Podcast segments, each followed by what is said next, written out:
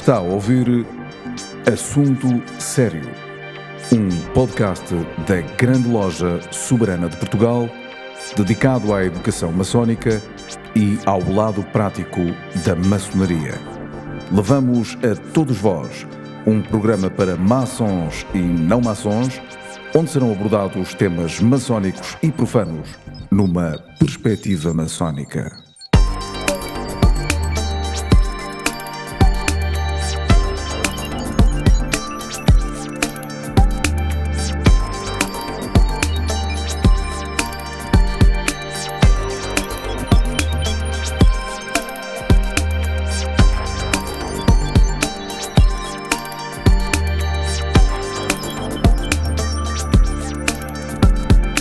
Assunto Sério é o podcast da Grande Loja Soberana de Portugal. É ouvido neste momento em cerca de 50 países, o que é de facto um orgulho para nós. Uh, temos recebido muitas comunicações desses ouvintes. Eu lembro sempre uh, o nosso endereço, podcast.glsp.pt, isto para aqueles novos interessados em mandarmos mensagens e, e até sugerir algumas questões e alguns convidados.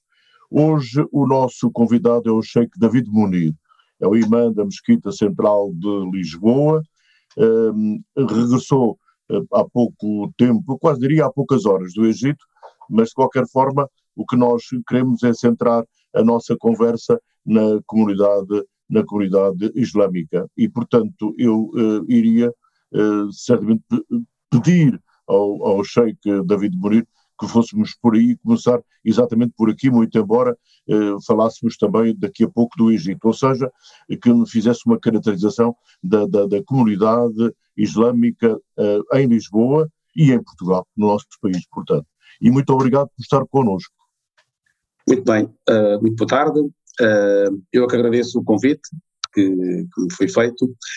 A comunidade islâmica de Portugal, podemos dizer assim, apesar de ter sido fundada em 1968 com o nome de Comunidade Islâmica de Lisboa, é uma comunidade uh, exemplar no Ocidente, é uma comunidade uh, integrada, portanto, uh, nós não, não falamos entre nós, não está na nossa agenda de perguntarmos uns aos outros se está ou não está integrado.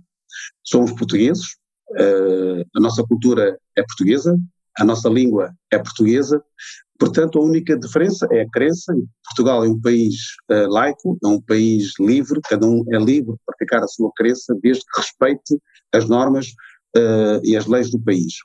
Portanto, é uma comunidade que foi fundada em 1968 por meia dúzia de muçulmanos que vieram das 10 colónias, mais concretamente de Moçambique, quando se deu a independência em 1975, quando se deu o 25 de abril de 1974, por variedíssimas razões, muitos muçulmanos, e não só, vieram para o continente, vieram do ultramar.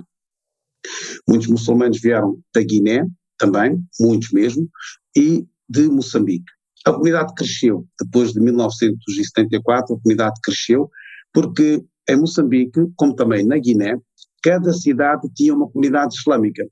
Portanto, não justificava, em 1968, fundar uma comunidade islâmica de Portugal, porque Portugal não era só o continente, mas o nome ficou. No entanto, a comunidade cresce, né? e é como uma família, quando começa a crescer, quando tem mais filhos e netos, então os problemas são cada vez maiores. No entanto, os muçulmanos que vieram para Portugal, muitos deles vieram sem nada, começaram do zero, podemos dizer assim, uh, era como se fosse vir de uma cidade para outra cidade, é como se fosse mudar de freguesia, porque em Moçambique já havia uma boa convivência com não muçulmanos, uh, uma boa convivência com as outras culturas, com as outras etnias, uh, portanto já não era algo diferente, algo uh, que não estávamos habituados. E muitas das vezes, isto é muito importante as pessoas terem essa noção. Porquê é que a comunidade islâmica portuguesa ou é que os muçulmanos que vivem em Portugal não têm o problema da integração como as outras comunidades islâmicas nos outros países da Europa têm. França tem esse problema, a Alemanha tem, a, Inglaterra tem, vizinha, a nossa vizinha Espanha também tem.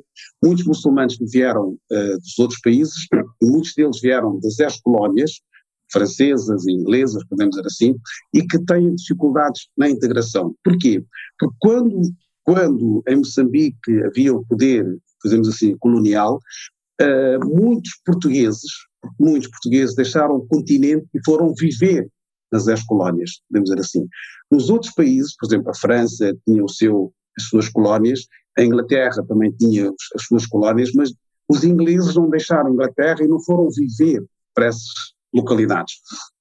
E quando os muçulmanos vêm para Portugal, como eu disse, que uh, a integração foi uma, algo natural, podemos dizer assim. E é claro que a comunidade começa a crescer e, no entanto, uh, foi, havia necessidade de termos uma mesquita e a Câmara Municipal de Lisboa cedeu o terreno para a construção da mesquita de Lisboa. A mesquita foi inaugurada em 1985, com o apoio dos vários países uh, islâmicos, podemos dizer assim, e uh, eu estou cá como responsável religioso desde, 1900, desde 1986. Portanto, deixou para a questão, não foi? Sim, eu, quando eu estive em Moçambique, eu nasci em Moçambique, depois fui para o Paquistão e fui para a Índia e fui para o Paquistão para estudar uh, teologia, como dizia o Alvarão, depois estudei teologia. Nos anos 80, os meus pais emigraram de Moçambique para Portugal. Portanto, quando eu acabei o meu curso, eu disse aos meus colegas que eu vou visitar os meus pais, porque há muitos anos que não os via, e fui, vim para Portugal, podemos dizer assim, uh, e acabei por ficar. E quando me solicitaram para ser responsável religioso na mesquita. Eu aceitei uh, por um período de seis meses e cá estou há 33 anos. O Sheikh David Munir, para além de ser o imã da mesquita, é ministro de culto, é docente da língua árabe e cultura islâmica e é conselheiro religioso da comunidade islâmica em Lisboa. Está tudo certo? Sim, sou. Uh, apesar de, uh, desde o ano passado, as aulas de árabe foram suspensas, algumas aulas e algumas conferências é, online, como esta está a acontecer, podemos dizer assim, este diálogo, esta conversa.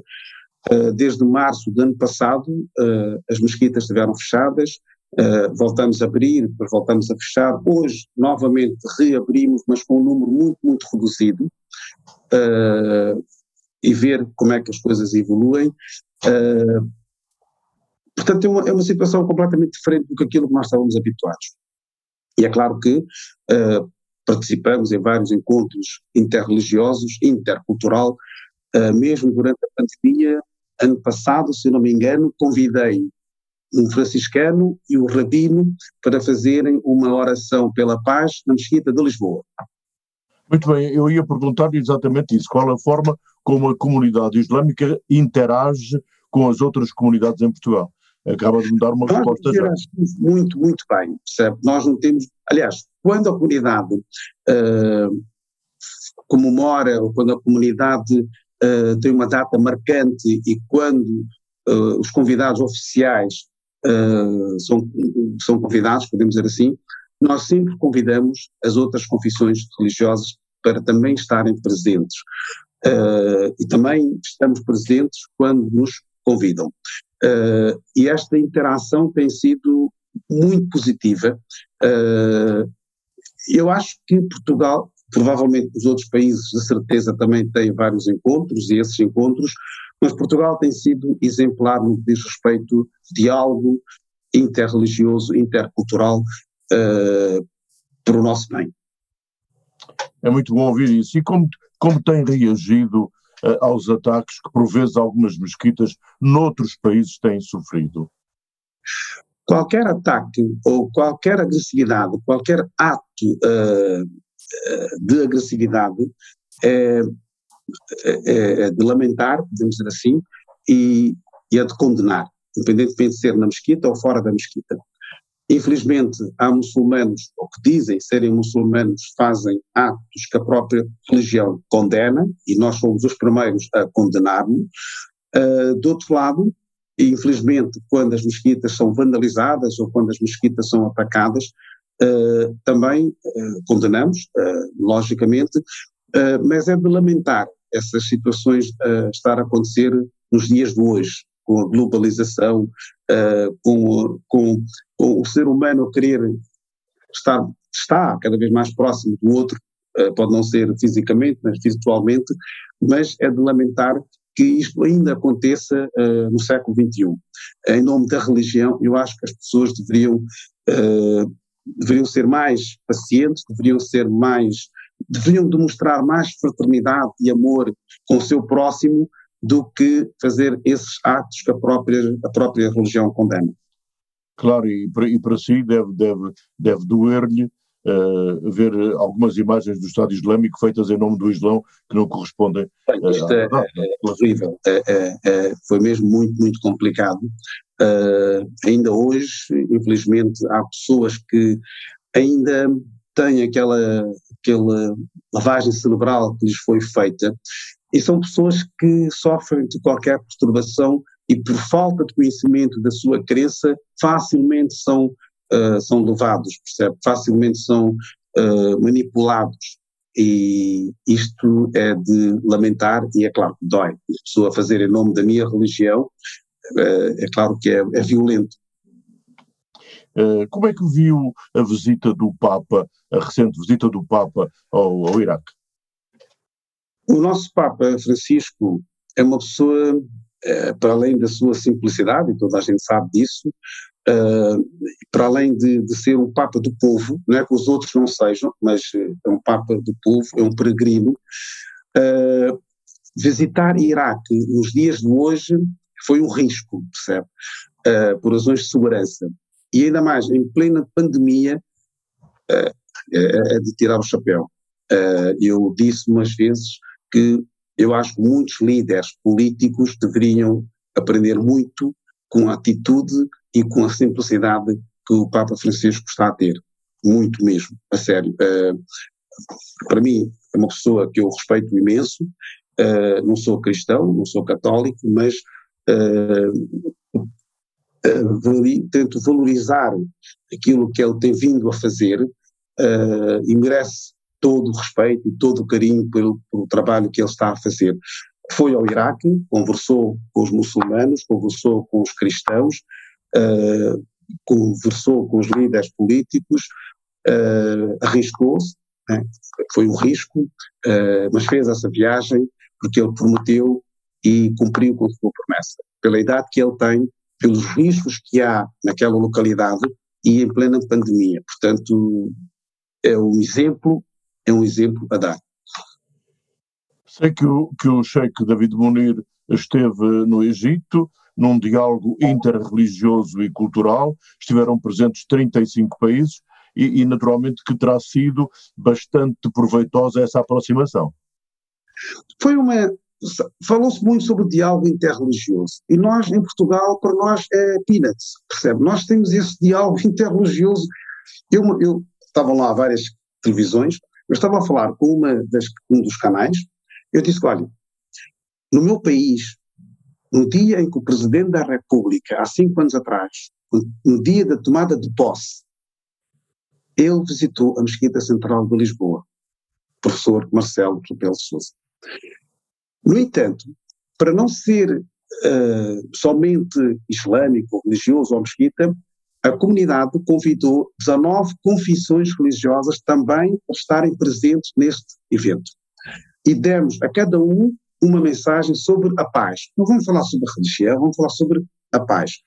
Então eu desafiei a jornalista e eu perguntei: mencione um país islâmico, um líder islâmico, que no dia da tomada de posse tivesse ido visitar ou uma mesquita, ou uma igreja, ou uma sinagoga, e ela não quis acreditar. Nós hoje, eu, eu costumo dizer aos muçulmanos que vivem em Portugal, se este muçulmano não está satisfeito pela liberdade que ele tem, que nós temos, de termos uma mesquita, de termos uh, cemitério, não diria cemitério islâmico, mas termos talhões dentro do cemitério islâmico, dentro dos cemitérios, uh, ter é ser possível comer uh, comida halal, de acordo com o abate islâmico. É possível você dar um nome islâmico à sua criança. Você tem a liberdade de praticar a sua crença sem qualquer problema. Se você não se sente bem, tem uma solução, imigra. Não crie problemas para nós, percebe? No entanto, eu quando estava a falar com essa jornalista, expliquei-lhe a situação que nós, atenção, há, há duas coisas muito importantes que eu queria separar. Uma coisa é o problema entre o muçulmano e não muçulmano que seja um problema religioso. Não há. Poderá haver outro problema económico, ou social, ou futebolístico, podemos dizer assim, mas o problema religioso nunca houve. Discussão por eu ser muçulmano e por outro não ser muçulmano. Ela perguntou-me, mas você vive no paraíso? Eu disse, claro que sim. Qual é o melhor exemplo que nós queremos? Tudo bem, nós sabemos que há pessoas que não gostam do Islão, não gostam dos muçulmanos e que misturam tudo isso. Eu deixo aqui um desafio a essas pessoas, por favor, visitem as mesquitas, conversem com os muçulmanos. Portanto, é muito mais fácil de visitar e de estar com a pessoa do que fazer ideias negativas. O que passa num país islâmico não é da minha responsabilidade. Eu não represento nenhum país islâmico. Eu represento o meu país, que é Portugal. Se querem falar sobre os muçulmanos em Portugal, eu falo à vontade. Se querem falar sobre a liberdade religiosa que cada um tem, falo à vontade. Certo? Portanto, nós não sentimos discriminados. É neste sentido. Muito bem, eh, Sheikh. Eh, sabemos que é difícil ter a sabedoria justa na hora certa para lidar com uma questão tão sensível como a religião e a imagem que ela projeta. Qual é o segredo da sua liderança? Eu não sei qual é o meu segredo, as pessoas é que poderão dizer. Eu tento conversar, tento ouvir. Uh, depois de ouvir, tento dar a minha opinião, podemos dizer assim, e com a experiência nós vamos uh, tendo mais maturidade, percebe? Vamos sabendo lidar com as coisas de uma outra forma como lidávamos há uns anos atrás, percebe? Uh, isto faz com que as nossas decisões sejam mais prudentes e não precipitadas. Quando somos mais novos, as nossas, as nossas decisões provavelmente eram ligeiramente diferentes. Portanto, isto tudo também com a experiência que a pessoa vai tendo. Estou aqui nesta casa quase mais, há mais de 33 anos, lido com várias pessoas de várias etnias, de várias culturas, apesar de serem muçulmanos, nós temos muçulmanos que vieram de Moçambique, vieram da Guiné, e entre os guineenses há várias castas. Temos muçulmanos magrebinos, temos muçulmanos que vieram do Oriente, Índia, Paquistão, Bangladesh, temos uh, pessoas que nasceram em Portugal e que abraçaram e que se converteram ao Islão, portanto são os tais recém-revertidos ou convertidos, e muitos deles, meu querido amigo, muitos deles dão-nos uma dor de cabeça, querem ser mais papistas que o Papa. Claro. Tendo em conta a sua, a sua enorme experiência em matéria religiosa, em matéria cultural, qual a sua visão do futuro ou do futuro da humanidade, no que diz respeito, claro, à religião e, sobretudo, a uma coisa que é comum, a espiritualidade? Eu cheguei à conclusão se todos nós, todos os seres humanos, e agora mais aqui os religiosos, se cada um de nós preocupar com o seu próximo mais do que consigo, também devemos preocupar conosco, claro que sim, mas também preocupar com o outro, ouvir o outro, tentar perceber o outro, percebe? Se nós o fizermos, sem dúvida que muitos dos problemas serão resolvidos. Se eu quiser impor a minha ideia, a minha filosofia, a minha ideologia, se eu quiser impor então ali iremos continuar a ter mais problemas e as pessoas irão afastar e iremos virar as costas uns dos outros. Agora, a espiritualidade, ao meu ver, é aquele dom que todos nós temos e qual é esse dom? Esse dom é partilhar com o outro aquilo que você pode partilhar. Mesmo que você não tenha crença, eu conheço amigos que não são crentes, mas, querido amigo, eles partilham com as pessoas, não é por serem, não, é, não acreditam, dizem que não acreditamos em nada, mas partilham são, são seres humanos como nós, percebe?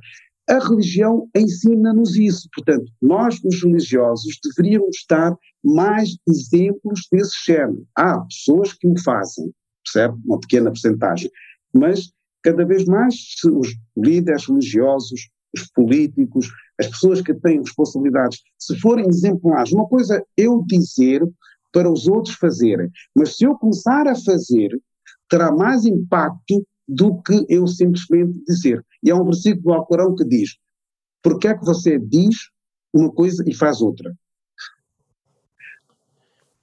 Percebo que é mais aquilo que nos une do que aquilo que nos separa, não é? Claro, sem dúvida. Sem dúvida. Há muita coisa que nos une, muita mesmo. Sei que os nossos ouvintes não estão, este podcast não, não tem imagem, eu é que estou a vê-lo, uh, eles estão só a ouvi-lo, e digo isto porque o cheque está vestido de acordo com a tradição islâmica. Quer-nos explicar o nome uh, das suas vestes e o seu simbolismo? Bem, um, normalmente nos países islâmicos o, uh, o, traje é este branco, pode ser de outra cor, mas é uma jalala, é uma túnica comprida.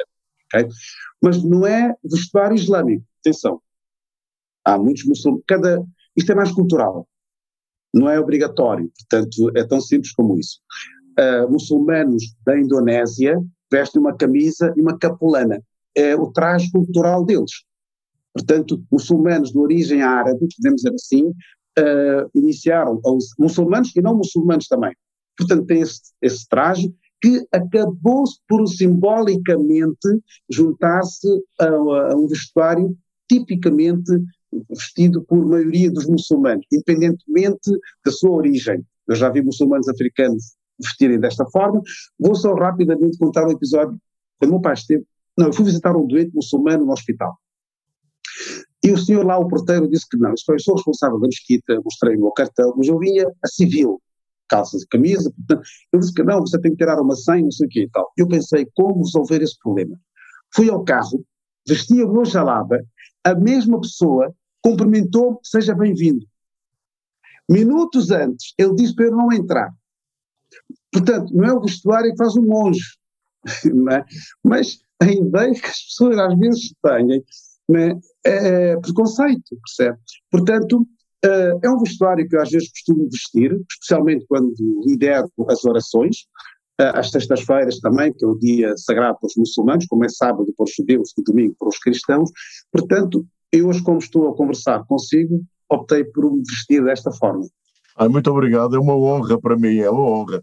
Uh, Deixe-me perguntar-lhe o seguinte: como é que a comunidade islâmica tem lidado com, com esta pandemia? com muitas orações. Com muitas orações. Nós estamos a perder, perdemos várias pessoas, membros da, da mesma família. Uh, diariamente nós temos funerais de muçulmanos, uh, um ou dois, uh, e está a ser muito, muito difícil para muitas famílias. Pessoas, uma das pessoas que vem-me assim à mente, uma das pessoas que nós perdemos, uma pessoa muito jovem, é o responsável pelo som da mesquita. Todas as mesquitas, o sistema de som que foi montado, foi montado por esta pessoa. Ele perdeu a filha, depois foi ele, o filho conseguiu recuperar e a esposa também. E há muitos outros exemplos. Uh, há duas semanas faleceu uma senhora, passado alguns dias faleceu o marido. Portanto, há N casos na nossa comunidade islâmica, podemos dizer assim, e isto é o, o do outro lado, uh, estamos provavelmente mais sensíveis. Uh, há quem tente criar uma ligação mais profunda com o Criador, mas uh, mexeu com todos nós, com todos, e cada um sabe da sua situação, e sem dúvida valorizamos todas essas situações, mas uh, tem sido muito difícil. Mas estamos todos no mesmo barco. Portanto, esse, esse, vírus não vê a religião, não vê a cor, já nem vê a idade, depois tem várias variantes. Estamos todos no mesmo barco, uh, toda a humanidade está no mesmo barco e todo cuidado é pouco. Infelizmente, há pessoas que não, não se cuidam, quer dizer, não se preocupam, e é de lamentar nós vermos isso. Felizmente, o nosso país reduziu imenso, felizmente, nós estávamos a passar uma fase muito complicada, Uh, fechar as mesquitas ou fechar as igrejas ou as sinagogas ou lugares de culto não é com, com, com satisfação que nós anunciamos que as mesquitas estão fechadas, é com muita dor, mas temos que o fazer. Os corpos já não vêm à mesquita para fazer a sua lavagem e preparar, vai diretamente para o cemitério. Uh, quando é doente, quando é o, o falecido de Covid, então há mais restrições, nós não podemos ir visitar as nossas, os nossos familiares que estão doentes, mesmo que não seja de Covid, estão nos hospitais, não podemos. Portanto, limitou-se imenso, percebe? E esta limitação uh, faz-nos sofrer. E, mas temos que lidar com, com isso, não somos os únicos, estão todos, como eu disse, estamos todos nós no, no mesmo barco.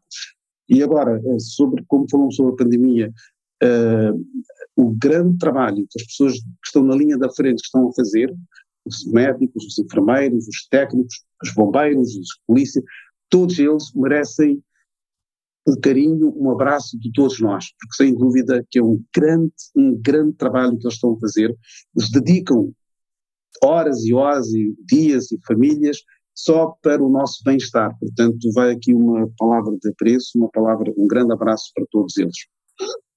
Ainda, ainda mais uma questão, um, David Munir, que é assim, já nos falou, e, e gostei muito de o ouvir, e ainda bem, uh, que, sobre a integração da comunidade um, islâmica em Portugal, a bem-sucedida integração. Agora, a, a minha pergunta vai mais longe, e no seu entender, quais os desafios da integração dos muçulmanos na Europa? Eu acho que o muçulmano, quando viaja para um país novo, ele tem que tentar fazer o, o máximo possível de compreender e de falar a língua, conhecer a cultura, conhecer a história do país, para facilmente integrar-se.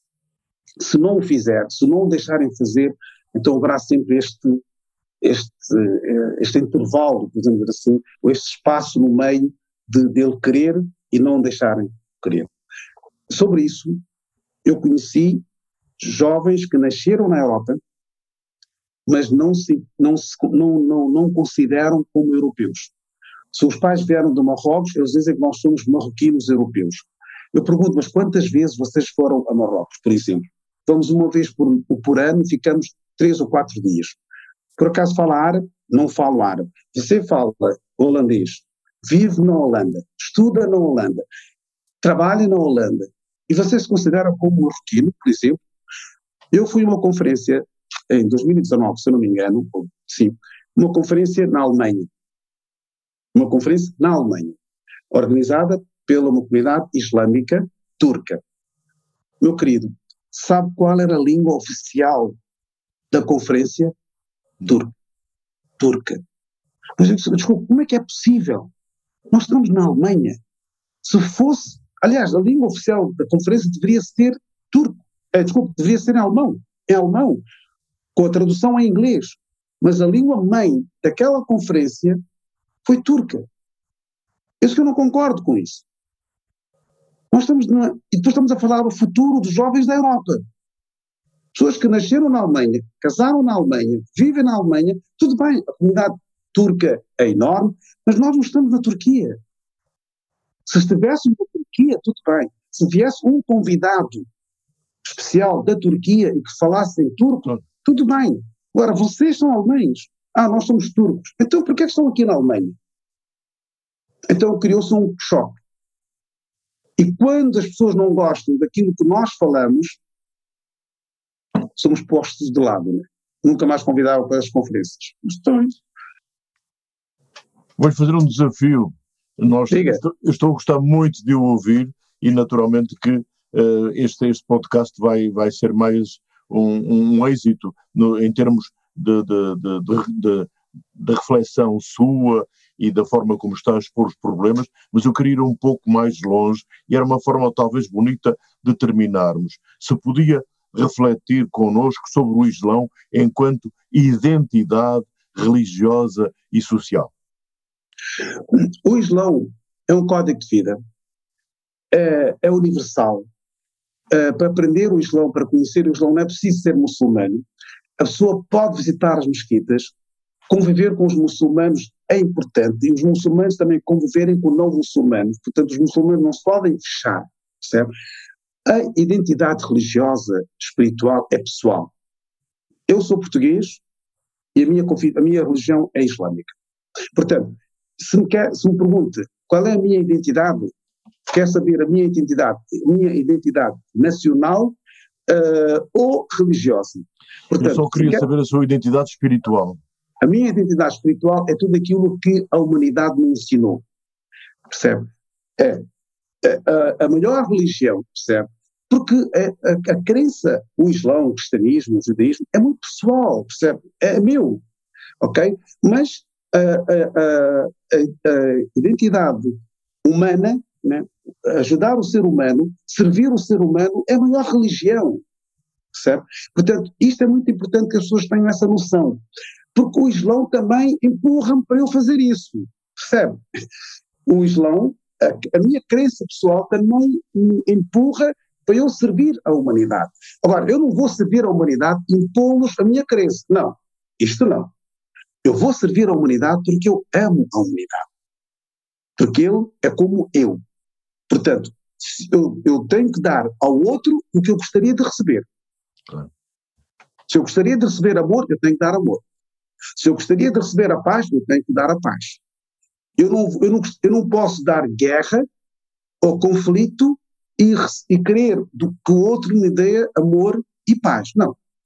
Se eu quero confiança, que o outro me dê, eu tenho que dar essa confiança. Então, eu tenho que ter, eu tenho que dar o primeiro passo. Aliás, próprio, há um dizer do profeta que diz: uh, quer se aproximar de Deus, que seja você o primeiro a dar o passo. Dê o primeiro passo. Depois ele virá a ter consigo. Portanto, nós temos que dar este primeiro passo. Por isso é que eu disse no início que todos nós, todos nós humanos, seres humanos, se formos mais humildes e menos arrogantes, então iremos ter um mundo muito melhor. Sem dúvida. Para termos laranjas, temos primeiro de plantar as laranjeiras. Exatamente, exatamente. Cheque David Munir, uh, fico muito grato em nome da grande loja soberana de Portugal. Foi muito bom ouvi-lo, sobre tudo isso, ouvi-lo, e quero dizer que eh, deixou-me com uma ansiedade enorme de podermos continuar a conversar sobre este tema tão rico, tão importante e tão espiritual eh, como é eh, o islamismo e, e no fundo, tudo isto que o senhor defende e que, no fundo, é, por outras palavras, o mesmo, o mesmo que eu defendo. Exatamente. Exatamente. Muito obrigado. Depois de, passar, depois de passar a pandemia, convido. Muito obrigado. Visitar a mesquita e almoçar connosco. E vai gostar. É uma honra, claro que iremos. Muito obrigado. Uh, Sheikh David Munir foi o nosso convidado hoje no podcast da Grande Loja Soberana de Portugal, destinado a maçons e a não maçons. É um podcast transversal a toda a sociedade e que é ouvido, felizmente, em mais de 50 países e, portanto, para nós é uma honra e um prazer estar aqui. Te fecharia este, esta, esta emissão uh, Sheikh David Munir com uma frase muçulmana que é também portuguesa. Cada um de vós deve ser o espelho do vosso irmão. Se nele notais um vício, alertai-o para que dele se liberte. Sem dúvida. Muito Sem obrigado dúvida. e até para a semana. Até a próxima. Obrigado.